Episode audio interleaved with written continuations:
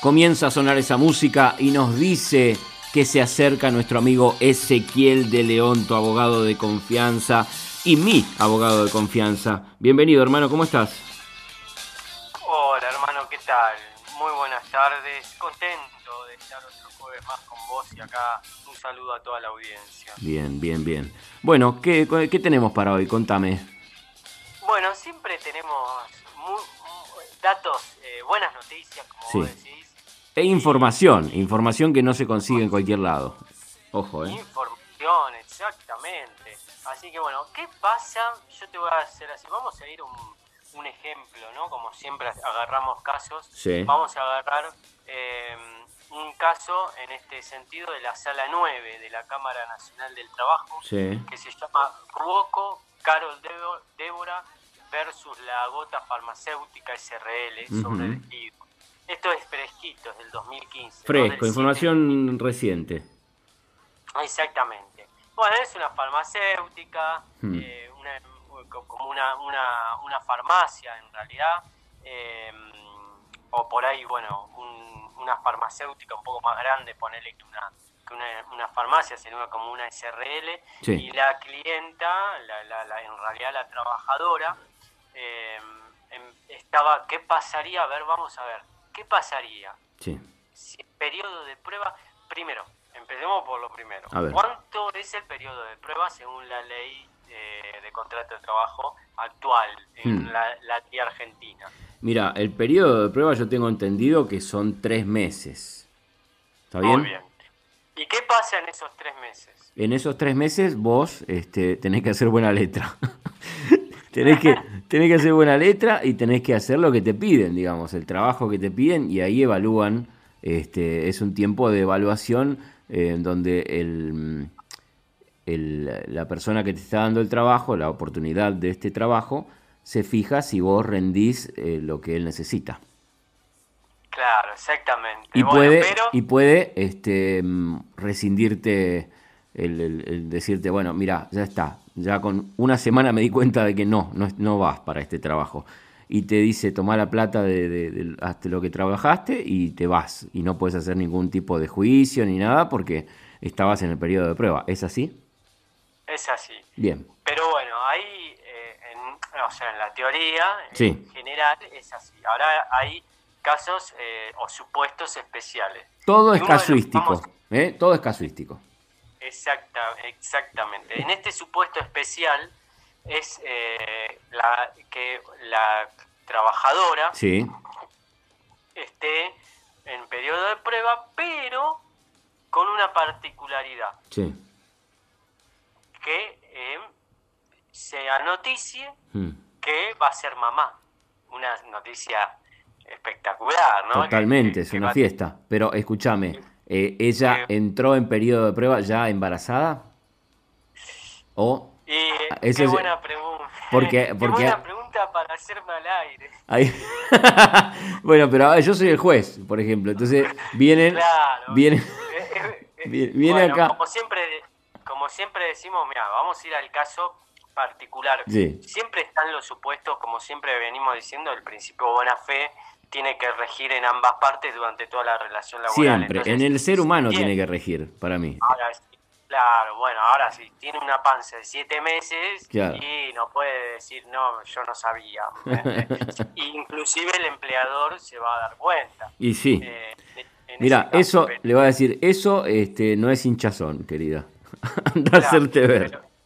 Pero, igualmente, ojo, ojo, porque acá entran o sea, como siempre, hmm. se, cruzan varias leyes.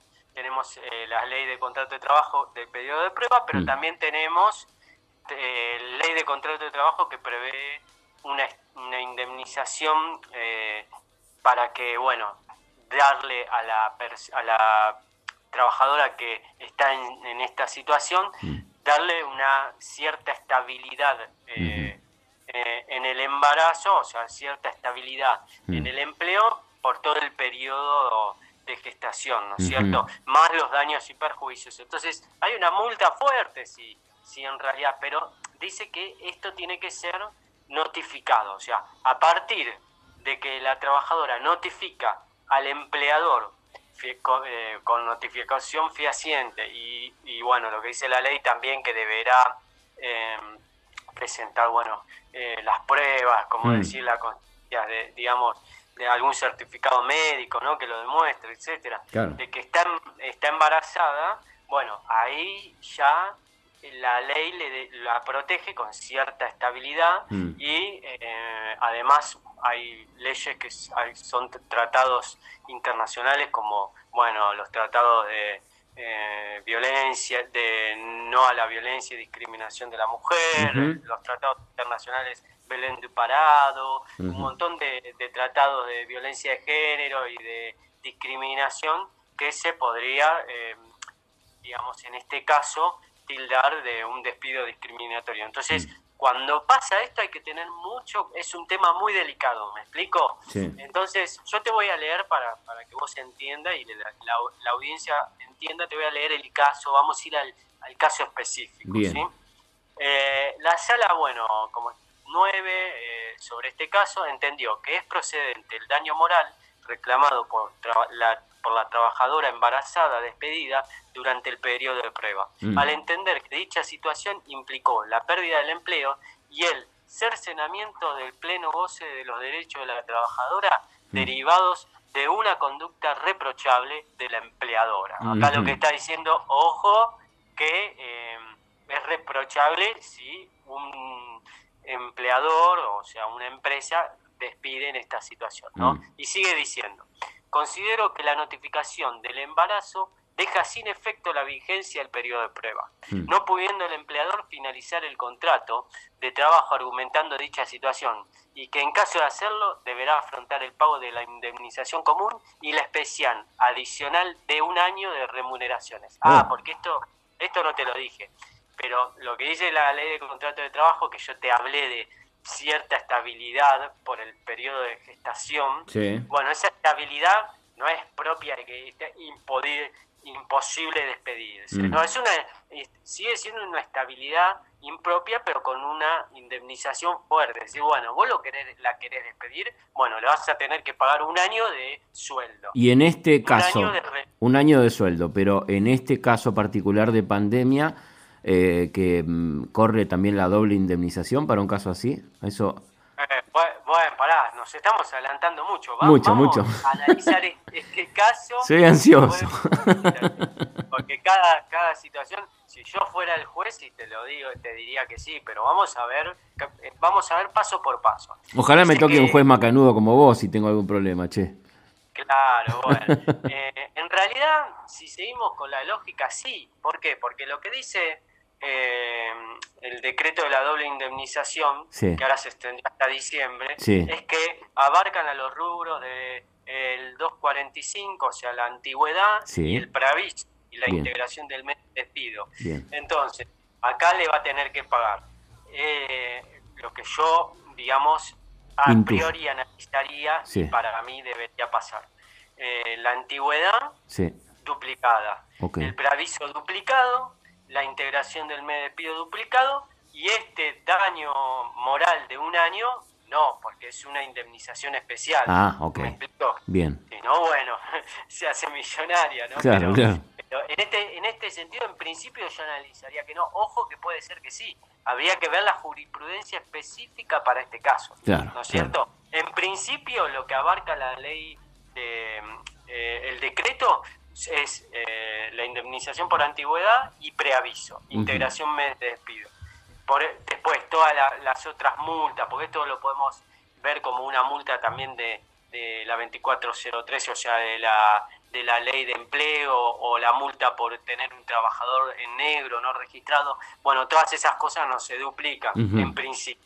Aunque si vamos a a la jurisprudencia de cuando ya estuvo la doble indemnización ahí por el año 2005, ¿te acordás que lo habíamos hablado? Sí, es cierto. Había rubros de la ley de empleo que se podían llegar a, duplicar eh, y justificar con jurisprudencia, pero lo tenemos que analizar eh, caso por caso con la jurisprudencia. Ahora, en este caso no, no tenemos eso porque, bueno, er-, era 2015 y no, no existía este decreto. Entonces, lo que pasó acá fue así, la Cámara entendió de que era, es improcedente el despido, porque la, comunica, eh, eh, la, trabajadora había comunicado su estado de gestación y de embarazo, y dice, en tal sentido, resalto, perdón que lea, pero porque tiene datos muy, muy provechosos para remarcar, dice, resalto que la protección de la mujer contra toda forma de violencia y o discriminación por razón de embarazo, mm. parto eh, o maternidad, así como la protección integral de la familia y el interés superior del niño, se encuentran especial y concretamente garantizadas tanto en la Constitución Nacional como en diversos instrumentos internacionales, mm. así como la, la ley y no la ley, la, de protección integral para prevenir y sancionar y erradicar la violencia contra la mujer en los ámbitos que se desarrollen eh, relaciones interpersonales. O sea, lo, que yo te... Eh, y también la Convención Interamericana para prevenir, sancionar y erradicar la violencia contra la mujer, la Convención Belén de Parado. Bueno, qué grande, ¿no? Todo esto lo que yo te dije. Bueno, es eso, ¿no? Eh, se cruzan eh, leyes importantes. Tenés la ley de discriminación, de violencia contra la mujer, la, las leyes de discriminación y, el interés superior del niño también, porque hay una maternidad y un, niño gestante, ¿no es cierto? Claro, claro. Eh, bueno, entonces eh, hay muchas leyes especiales que protegen esta situación. Entonces dice, en este contexto destaco que el motivo por el cual las normas citadas otorgan una tutela especial a la mujer, la familia y la maternidad, radica en que tanto el embarazo como el parto y la licencia postparto ubican a la mujer en un estado particular de vulnerabilidad y por ende constituyen factores sensibles de discriminación. Ok. Entonces, considero, bueno, acá da el fallo, eh, no lo vamos a leer todo el fallo, pero para, para cerrar el tema dice, bueno, considero que durante el periodo de prueba rige plenamente la protección de las normas citadas, cuya intención y espíritu no es otro que proteger, eh, espera que justo me entró un, viste cuando justo te entra un mail y no podés ver lo que dice, sí, sí, sí. Bueno, bueno, dice, para proteger eh, la discriminación, dice, es eh, la intención y espíritu no es otro que proteger el despido y o cualquier acto discriminatorio hacia la mujer que va a ser madre, ¿no? Y por ende al niño gestante, o sea, al futuro niño y a la familia. Claro. Bueno, es, una buena noticia entonces, por, eh, porque me imagino es una situación de vulnerabilidad, ¿no? La persona eh, está embarazada y la incertidumbre en esos casos eh, lleva a preocupaciones mayores. Exacto. Mm. Por eso, bueno, eh, la y, el, y es más, la ley de contrato de trabajo va más para allá, le, le otorga un tiempo de gracia, un tiempo, si bien a partir de la notificación ya rige todas estas, estas leyes mm. y estabilidad, ya que a partir de que la, la mujer esté embarazada, hmm. en este caso la trabajadora embarazada, notifique fehacientemente al empleador, como estamos diciendo, bueno, ya eh, empiezan a correr todas estas eh, leyes, eh, digamos, tanto de la ley de contrato de trabajo como la, los tratados internacionales de la violencia de género y la, la, discriminación contra la mujer embarazada, como la protección del interés superior del niño, y todo lo que estuvimos hablando, empiezan a jugar estas leyes y obviamente tiran por tierra eh, el tema de eh, los tres meses y el periodo de prueba. Entonces ya no aplicaría el periodo de prueba, entonces aplicaría la antigüedad, aplicaría el preaviso, pero también aplicaría esta em, situación de daño moral que la ley de contrato de trabajo prevé una indemnización de reparación hacia este daño y perjuicio que le otorga a la mujer que está embarazada si la llega a echar de mm. un año de remuneración. Excelente. Entonces, bueno, tenemos todo este contexto de leyes y de protección en un momento que es, factible, puede pasar, o sea, totalmente, claro. Eh, una mujer Nunca sabe, uno, uno nunca sabe, puede aparecer la cigüeña y dice, eh, ¿y ahora qué hacemos? Y claro, y entra un trabajo nuevo y a los dos meses, dos meses y medio... Le toca la puerta a la cigüeña, le, dice, le, llega la carta de la cigüeña, le dice, mire, señora, que en nueve meses va a tener un niño. Este, yo se lo voy a traer personalmente. ¿Qué tal? Soy Juan Carlos Cigüeño. Este, ¿Y qué va a hacer? En el trabajo tiene que llevar la carta de Juan Carlos Cigüeño y decir, mire, me pasó esto, este, me puedo quedar tranquila, ¿no? Y si el tipo le dice, no, la verdad que yo no puedo tenerla a usted embarazada, automáticamente, ¿sabes lo que haces? Lo llamás a Ezequiel de León al 11 66 06 40 86, que es la persona que tiene toda esta información con la cual te va a ayudar. Así que podés tener plena confianza y tranquilidad de que nuestro amigo Ezequiel de León es tu abogado de confianza y te va a ayudar en un caso así o en, el caso que necesites, que yo tuviste un accidente, eh, bueno, un despido, cualquier cosa legal que vos decís estoy desprotegido, no, no, no, no. Acá abre la camisa así como si fuera el Superman, pero en vez de tener una S, tiene una E, que es la de Ezequiel de León, tu abogado de confianza. Gracias, hermano. Te dejo un saludo y como siempre las, consultas no molestan, al contrario, la primera consulta es gratuita, como siempre decimos. Y bueno, y te dejo un saludo a vos y a toda la audiencia, Diego. Igualmente, saludos a tu secretaria y saludos a vos, hermano. Nos reencontramos el jueves que viene con más mate jurídico. Bueno, muchas gracias. Hasta luego.